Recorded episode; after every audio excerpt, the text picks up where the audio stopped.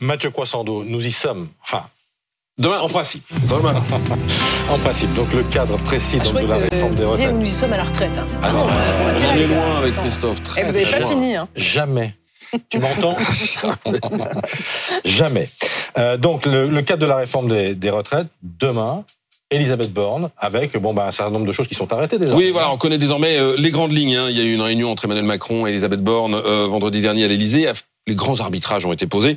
Ce sera, ce serait, Ah, mais ce sera ou ce serait? 63 ans en 2027, 64 ans en 2035, et c'est tout. On arrête là, visiblement.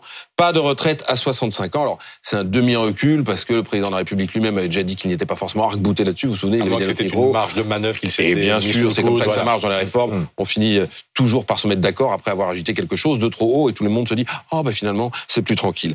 Donc voilà, Euh, ça c'est pour le- la mesure d'âge, celle qui était la plus attendue. En contrepartie, il y aurait une accélération de l'allongement de la durée de cotisation, c'est-à-dire le nombre de trimestres qu'il faut faire pour toucher une retraite pleine et entière. Ça passerait à 43 ans avant l'horizon de 2035. Ça c'est ce qui avait été fixé par la précédente réforme. Donc on accélère là-dessus. Oh, Et puis, des mesures sur l'emploi des seniors, et notamment l'obligation faite aux entreprises de publier un index et de négocier le cas échéant. Des mesures sur la pénibilité, avec notamment l'obligation d'un suivi médical pour les risques euh, ergonomiques.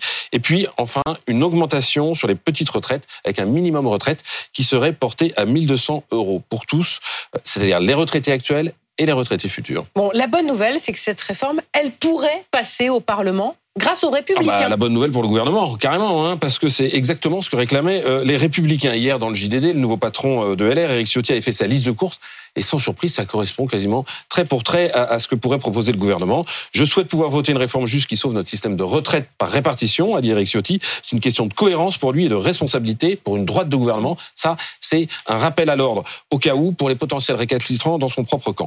Pour amadouer un peu plus à droite, l'exécutif envisage même de laisser le Parlement légiférer sur toutes les mesures d'accompagnement par le biais d'amendements à son projet de loi de financement de la sécurité sociale rectificative. Donc, pour leur donner un peu euh, l'initiative là-dessus. Nous avons donc là tous les ingrédients d'un accord politique pour faire adopter la réforme sans passer par le 49.3. Le problème, et il est énorme, c'est qu'il n'y a pas du tout d'ingrédients pour un accord syndical. Ils sont toujours vent debout contre la réforme.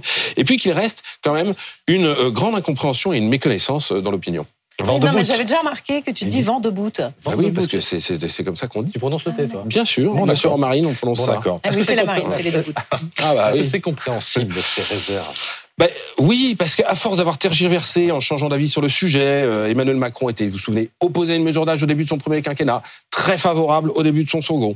À force d'avoir expliqué qu'on faisait la réforme parce qu'on n'avait pas le choix, euh, pour dégager des marges ou parce que tout le monde le faisait en Europe, les résultats, beaucoup de Français n'ont toujours pas compris pourquoi il fallait la faire, ni même s'il fallait la faire. Et ça, c'est jamais bon, hein, parce qu'avant, les partis, ils s'opposaient sur la bonne réforme. Est-ce qu'il faut faire payer les entreprises? Est-ce qu'il faut faire travailler les, les salariés plus longtemps?